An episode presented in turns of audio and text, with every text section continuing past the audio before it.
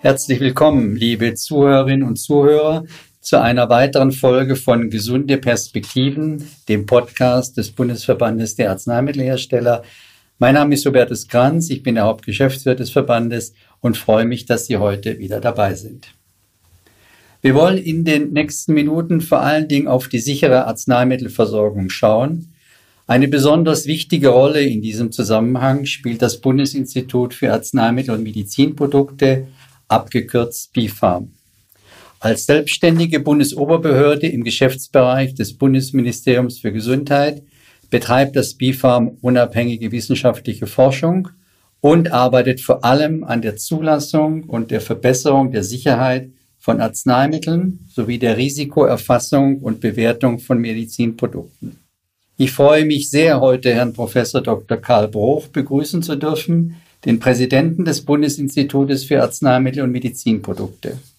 Zusammen werden wir über die Herausforderungen sprechen, die das BIFARM aktuell zu bewältigen hat. Wir schauen auf das Zusammenspiel mit der Europäischen Arzneimittelagentur und den anderen europäischen Behörden, aber auch auf die Umsetzung der Europäischen Medizinprodukteverordnung. Guten Tag, Herr Bruch, und ganz herzlich willkommen in unserem Podcast. Ja, vielen Dank, Herr Kranz, für die Einladung. Gerne bin ich gekommen und äh, freue mich auf den Austausch zu den spannenden Themen. Ja, das tun wir auch, Herr Bruch. Ähm, Sie bringen ja sehr viel Erfahrung mit aus dem medizinischen Bereich und leiten nun schon seit 2014 die ja letztendlich ja größte Behörde im Arzneimittelbereich, im Bereich Arzneimittelzulassung in Europa.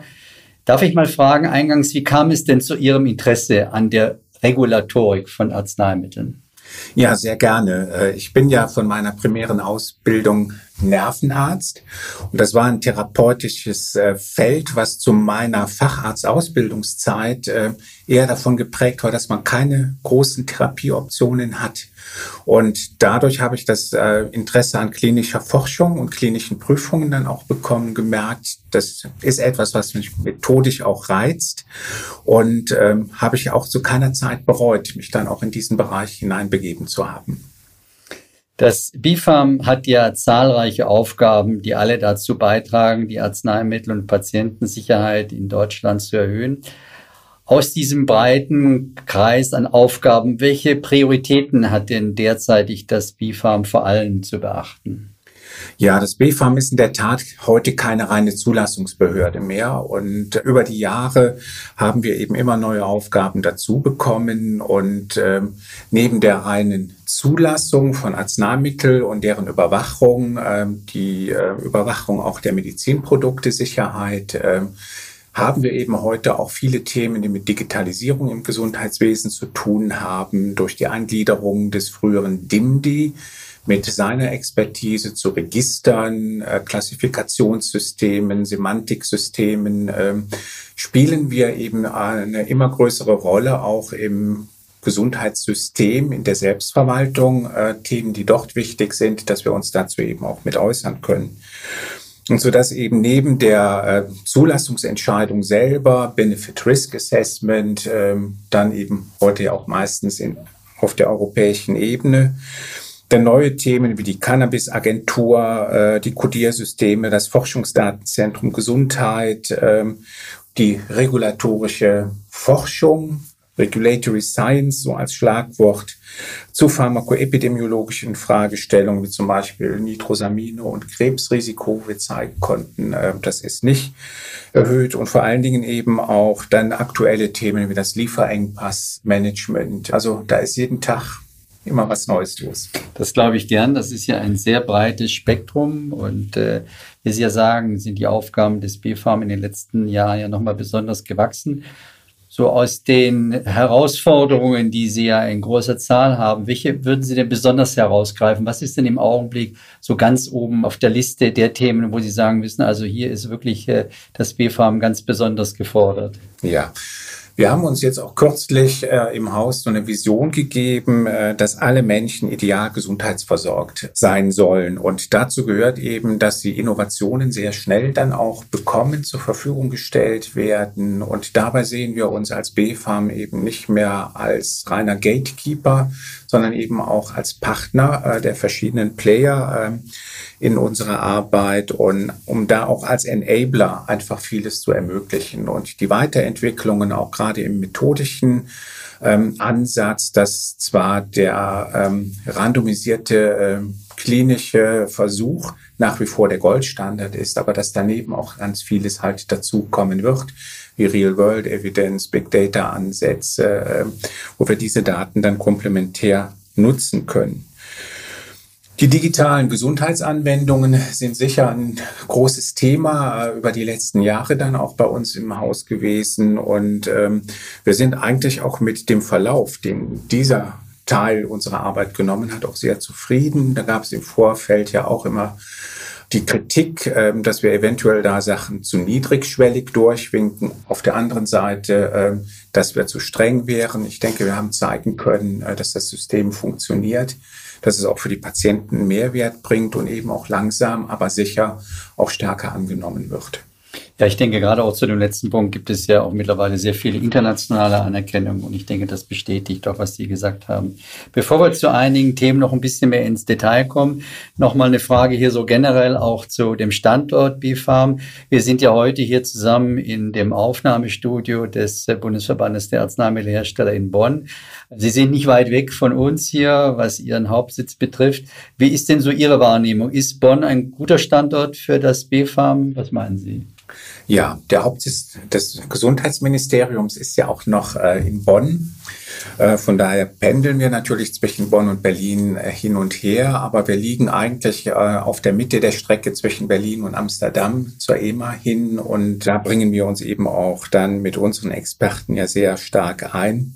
Und ein anderer großer Standortvorteil für uns, gerade hier, ist jetzt eben auch die Nähe zur Universität Bonn. Da haben wir einen Kooperationsvertrag sowohl mit der mathematisch-naturwissenschaftlichen Fakultät und der medizinischen Fakultät arbeiten da auch in Studiengängen sehr eng zusammen, tauschen uns aus, äh, haben Lehraufträge und, und das ist für unsere Alltagsarbeit sehr wichtig, da einfach auch geerdet zu sein, auch mit Klinikern äh, zusammenzukommen, unabhängig von den dann Anträgen, die wir im Zulassungsgeschäft zum Beispiel dann auch zu bewerten haben. Ja, ich glaube, einige Ihrer Erfahrungen sind ganz ähnlich wie die Erfahrungen des Bundesverbandes der Arzneimittelhersteller. Und auch wir sind äh, sehr zufrieden mit dem Sitz hier und auch der Möglichkeit, auch eine Präsenz in Berlin zu haben. Aber natürlich spielt die Nähe nach Amsterdam, erwähnten Sie, aber auch die Nähe nach Brüssel natürlich eine wichtige Rolle. Damit sind wir auch schon ein bisschen bei den europäischen Themen. Die Corona-Pandemie hat ja gezeigt, dass auch die Arzneimittelversorgung, wenn nicht global, also zumindest im europäischen Kontext gedacht werden sollte. Darf ich mal fragen, wie ist denn so das Zusammenspiel aus Ihrer Sicht des BfArM mit der Europäischen Arzneimittelagentur, der EMA? Ja, die letzten gut drei Jahre hat natürlich die Pandemie äh, da unserer, unser Bild, unseren Austausch äh, und die Zusammenarbeit sehr stark geprägt. Und während vor der Pandemie Begriffe wie EMA, BFARM oder PI äh, der Öffentlichkeit ja doch eher als am Rand bekannt gewesen ist, kennt heute eben jeder EMA, BFARM, äh, was wir da eben auch tun. Wir haben sicher auch äh, im System äh, viele Weiterentwicklungen gehabt zum Beispiel der Rolling Review, der in der Pandemie einfach nötig war, um da agil auf die Herausforderungen reagieren zu können. Und das hat das europäische Netzwerk zwischen EMA und den nationalen Behörden auch enger zusammengeführt. Also die Zusammenarbeit ist deutlich besser geworden. Und ähm, da denke ich, profitieren wir auch heute alle von. Und ähm, das ist einfach ganz wichtig, ähm, dass wir diese Zusammenarbeit auch weiter ausbauen. Das BfArM als jetzt größte nationale Behörde, gerade auch wenn wir jetzt das PI auch noch sehen in Deutschland, für die Humanarzneimittel mit zuständig. Ähm, spielen wir eben äh, die führende Rolle mit äh, in Europa und haben auch einen Löwenanteil an der Arbeit, die anfällt. Also PI und BfArM ähm, sind auf Platz eins der zentralen Verfahren, was Rapporteurships angeht. Und das BfArM macht eben auch ähm, etwas mehr als 25 Prozent aller ähm, RMS Verfahren äh, mit Generika im dezentralen Verfahren. Also äh, das ginge gar nicht ohne uns. Und da arbeiten wir aber jetzt auch immer enger mit den anderen äh, Ländern zusammen Und äh, das ist auch eine bewusste Investition, die ich sehr äh, konsequent gefördert habe, dass wir eben mit Herrn Enzmann zum Beispiel auch den Vorsitz im äh, Komitee für Humanarzneimittel haben. Wir haben den Vice Chair im Pharmakovigilanzkomitee, dem Prag. Äh, wir haben äh, die Vice Chair-Funktion im CMDH, die eben die dezentralen Verfahren dann eben auch managen. Und das sind, denke ich, gute Investitionen äh, in die Zukunft, wo wir dann eben auch unsere Vorstellungen auch eben in die Verfahren entsprechend einbringen können. Ja, Sie haben jetzt weggelassen ähm, die äh, Funktion, die Sie selber haben. Ich will sie mal deswegen auch ganz gern erwähnen. Sie sind ja Mitglied im Verwaltungsrat der EMA und vor allen Dingen Vorsitzender der Management Group, der Leiter der Zulassungsbehörden, also der Head of Medicines Agencies. Das ist eine Funktion, die vielleicht nicht immer so ganz bekannt ist, aber die nach meiner persönlichen Wahrnehmung sehr wichtig ist. Können Sie vielleicht kurz beschreiben, wie diese Funktionen, die Sie in dem Zusammenhang haben, in der Realität aussehen und auch vielleicht die Herausforderungen ein bisschen beschreiben, die damit verbunden sind? Ja, also gerade auch jetzt vor dem Hintergrund dann der neuen ähm, Gesetzesinitiativen, die unterwegs sind, sind diese Rollen natürlich enorm wichtig, äh, sowohl im Verwaltungsrat der EMA, wo eben ja auch einer der Beteiligten die Europäische Kommission ist, äh, wo man sich dann eben austauscht, auch eben die Linien etwas mitbestimmen kann, wie man sich die Zusammenarbeit mit der EMA in Zukunft vorstellt.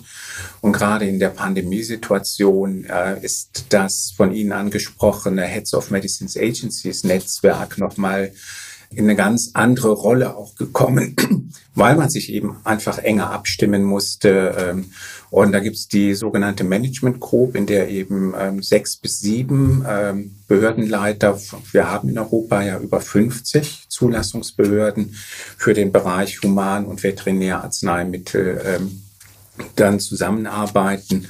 Und diese Vorsitzfunktion in dieser Management Group habe ich eben auch sehr bewusst jetzt genutzt, um hier auch die Kooperation und den Zusammenhalt äh, da ganz gezielt zu stärken. Lassen Sie uns zu einem der wichtigen Themen ja in diesen Tagen, aber eigentlich auch schon seit einigen Jahren kommen, nämlich dem Thema Lieferengpässe, mitunter ja auch verbunden mit der Diskussion zur Versorgungssicherheit. Das ist kein rein nationales Thema. Auch international hat es natürlich Beachtung, weil eben die Problematik auch dort vorhanden ist. Darf ich eingangs fragen, wie geht das BFAM generell mit der Thematik vor allen Dingen auf nationaler Ebene um? Ja, das ist ja ein Thema, das uns auch viele Jahre schon gemeinsam beschäftigt, wo wir auch im früheren Pharmadialog uns schon ausgetauscht haben. Und eines der Dinge, die aus diesem damaligen Pharmadialog herausgekommen waren, war ja der Jurfix äh, für Lieferengpässe und ähm, der jetzt dann auch aktuell zu einem Beirat weiterentwickelt worden ist, äh, gesetzlich dann auch mit entsprechenden Möglichkeiten ausgestattet ist. Äh, das haben wir schon sehr begrüßt. Wichtig in dieser ganzen Diskussion ist, dass wir viele Lieferengpässe haben. In der Tat, ja, die machen auch sehr viel Arbeit an allen Stellen, in den Apotheken wie auch auf Industrieseite. Aber Entscheidend für unsere Arbeit ist eigentlich, haben wir auch Versorgungsengpässe, die die Patientinnen und Patienten betreffen. Und ähm, da haben wir die Erfahrung ja auch in jüngster Zeit gemacht. Tamoxifen ist ein Beispiel, dass Patientinnen da sehr schnell, sehr stark verunsichert sein können und wo wir durch entsprechende Maßnahmen inklusive Kontingentierung doch dafür sorgen konnten, dass alle versorgt sind. Seit Wochen, jeden Tag in den Zeitungen stehen die Lieferengpässe der Fiebersäfte, Ibuprofen, verschiedene Stärken sind nicht lieferbar. Und da kennen wir aus unseren Zahlen zum Beispiel, dass eigentlich genug da ist, um alle Patientinnen und Patienten in Deutschland zu versorgen, dass es aber eine Fehlallokation gibt, dass zum Beispiel manche Apotheken offenbar große Vorräte haben und andere eben da eher wenige Vorräte haben. Solche Verteilprobleme müssen wir halt auch mit ins Auge nehmen. Auf der anderen Seite sind wir uns aber auch sehr bewusst, jetzt in die Zukunft gerichtet, dass wir, ähm, ein Kollege hat mal von einem Kipppunkt gesprochen. Das ist für viele Generika-Hersteller mit den Rahmenbedingungen, wie wir sie heute haben, eben doch eng und enger geworden ist, so dass sich eine Produktion oder ein Marktverbleib dann eben auch einfach nicht mehr rechnet. Und ähm, Das will der Minister ja jetzt auch angehen. Herr Müller hat auf Ihrer Veranstaltung vor kurzem da ja auch schon mal einige Eckpunkte angerissen. Der Minister hat jetzt äh, die Initiative angekündigt, sich da im Frühjahr dann auch mit einem Gesetzentwurf drum zu kümmern. Da sind wir natürlich in einem engen Austausch.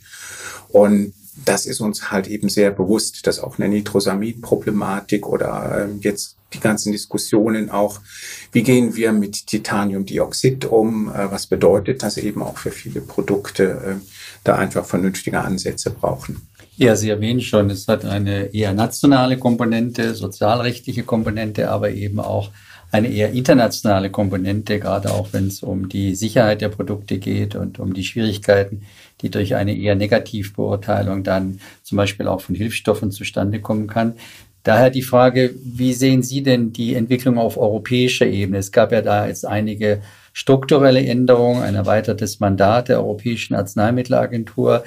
Vielleicht können Sie ein paar Worte dazu sagen, wie Sie die Arbeit generell sehen und vielleicht auch damit verbunden so ein bisschen die Frage, kann man denn Doppelarbeit vermeiden? Ist das auch gut aufgeteilt zwischen nationaler Aktivität und europäischer Aktivität? Ja, das ist das A und O jetzt auch, ähm, was wir immer wieder versuchen, dass wir die Duplikation von Arbeit einfach vermeiden wollen. Das macht überhaupt keinen Sinn.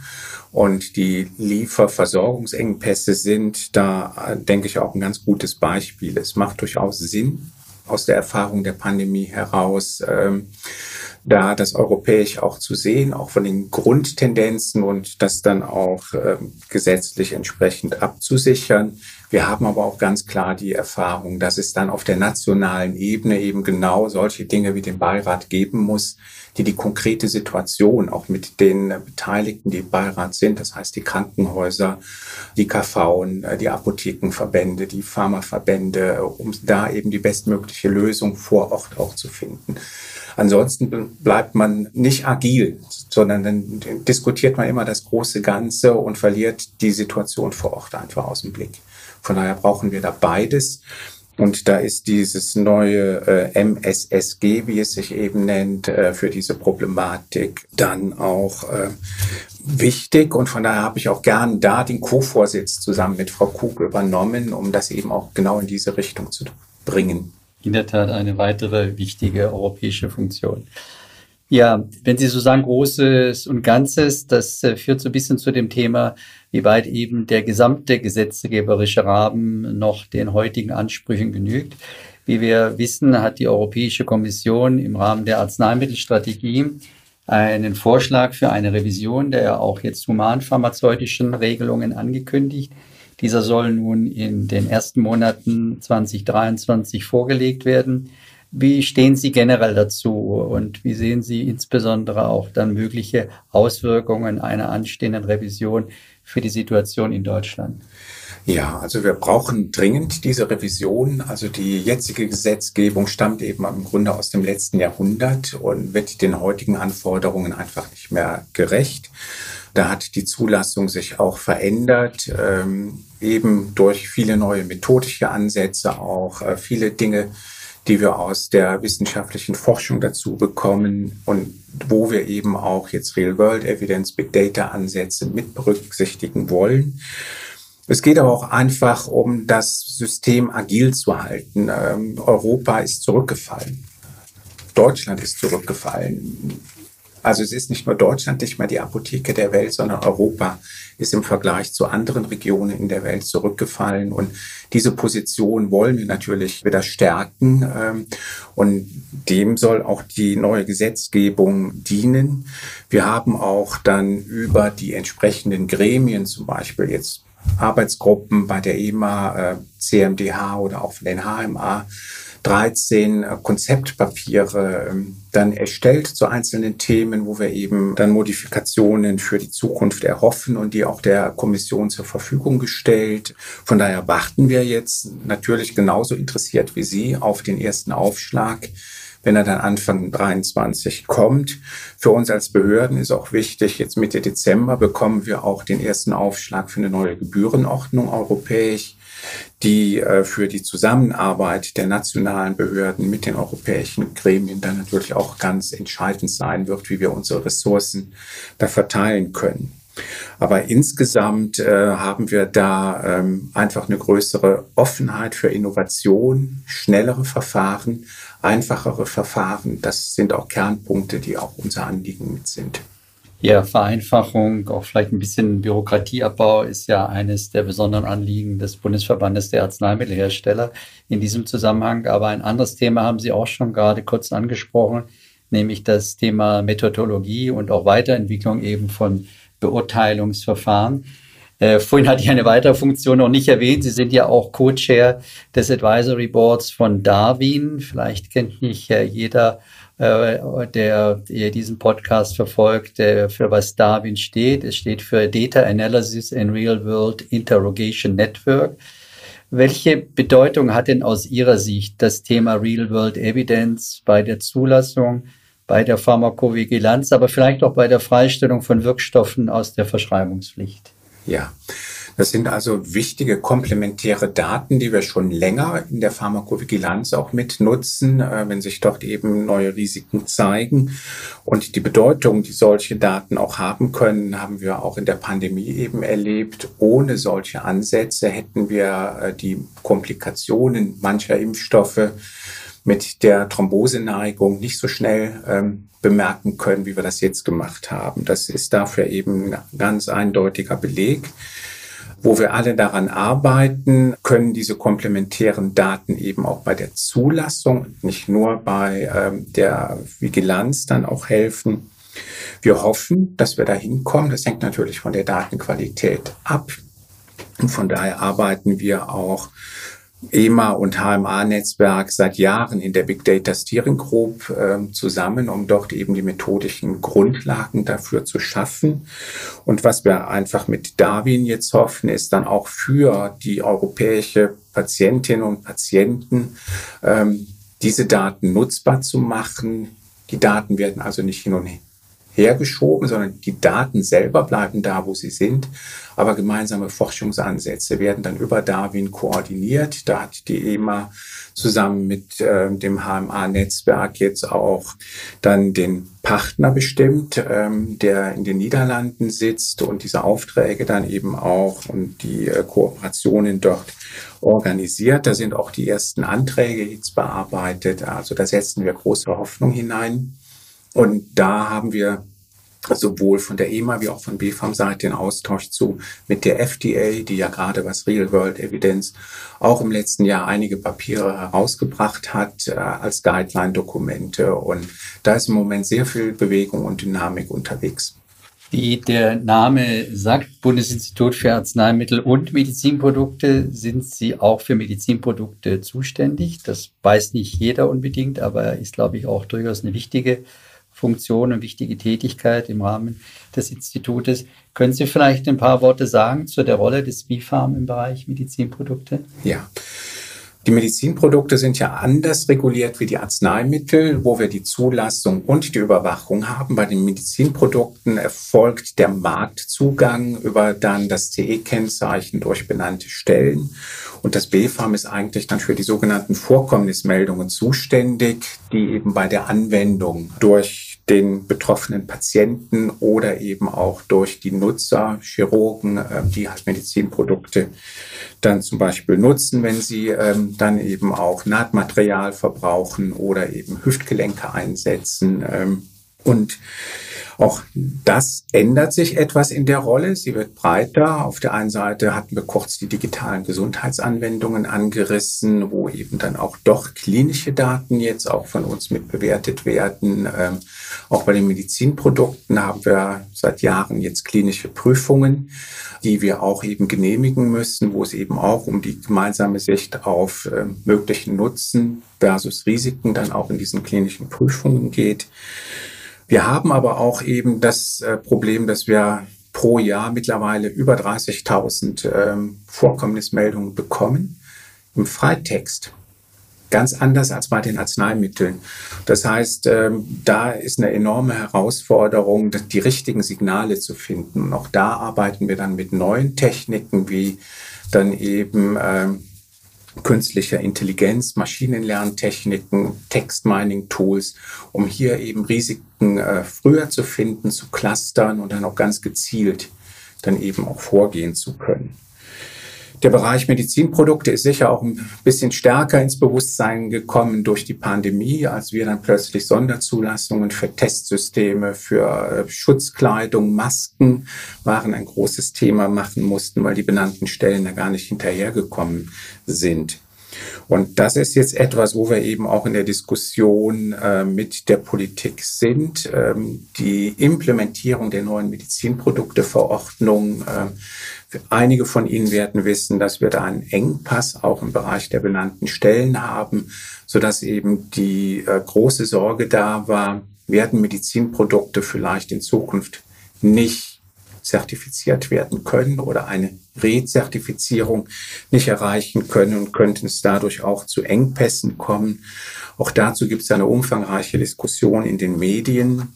Und da sind eben sowohl politisch wie auch auf BFAM-Seite dann eben die Voraussetzungen doch jetzt, denke ich, so auf dem Weg, dass wir da keine großen Engpässe äh, haben werden. Und wir haben immer auch schon geäußert, für die offenen Indikationen äh, sind wir auch bereit, dann die ein oder andere Sonderzulassung zu machen. Wir können nur jetzt im Rahmen der Implementierung nicht die Sonderzulassung als Masseninstrument im Grunde nutzen. Dafür sind wir nicht aufgestellt äh, und da kennen wir den Anforderungen, die wir eben auch an sichere Medizinprodukte haben wollen, ja ganz bewusst. Wir alle erinnern auch die Skandale mit dem Brustimplantate-Skandal oder abbrechende Elektroden von Herzschrittmachern. Äh, das soll ja nicht mehr vorkommen. Und da erwarten die Patientinnen und Patienten eben ganz zu Recht, dass wir da auch keine falschen Kompromisse machen. Aber Sie haben schon angesprochen, äh, einige Korrekturen sind dabei, jetzt auch letztendlich in äh, Realität umgesetzt zu werden und äh, eine zumindest gewisse Anpassung der Medizinprodukteverordnung scheint durchaus Sinn zu machen. Ich glaube, das ist auch in Ihrem Sinne, wenn ich das richtig verstanden habe. Ja, ja, wir sind bei der Aufnahme hier heute in der Vorweihnachtszeit und äh, daher zum Schluss, Herr Professor Bruch, die Frage an Sie, welche Wünsche haben Sie denn an die Hersteller von Arzneimitteln und Medizinprodukten? Für uns ist einfach wichtig, dass wir weiterhin eine sehr enge äh, und konstruktive Zusammenarbeit haben, dass wir Transparenz in unseren Entscheidungen äh, für Sie da eben auch herstellen und eine offene Kommunikation dazu führen können. Ähm, es, anders werden wir die aktuellen Themen und Herausforderungen auch nicht miteinander lösen können. Und ähm, Sie hatten es eben auch ähm, in einem Nebensatz eben mit angesprochen, eine Switch-Problematik, die man eben so oder so entscheiden kann, wo wir eben auch dann eben eine große Transparenz brauchen, äh, warum wir diesen oder jenen Weg gehen. Ähm, das ist einfach äh, die Voraussetzung, dass wir da gemeinsam auch äh, für die Patientinnen und Patienten diese Ziele erreichen. Ja, Herr Professor Bruch, vielen Dank für Ihre Zeit und für Ihren Besuch heute in unserem Podcast. Wir als Bundesverband der Arzneimittelhersteller schätzen den konstruktiven Austausch mit Ihnen persönlich und mit Ihrem Institut sehr und freuen uns auf weitere Gespräche. Vielen Dank.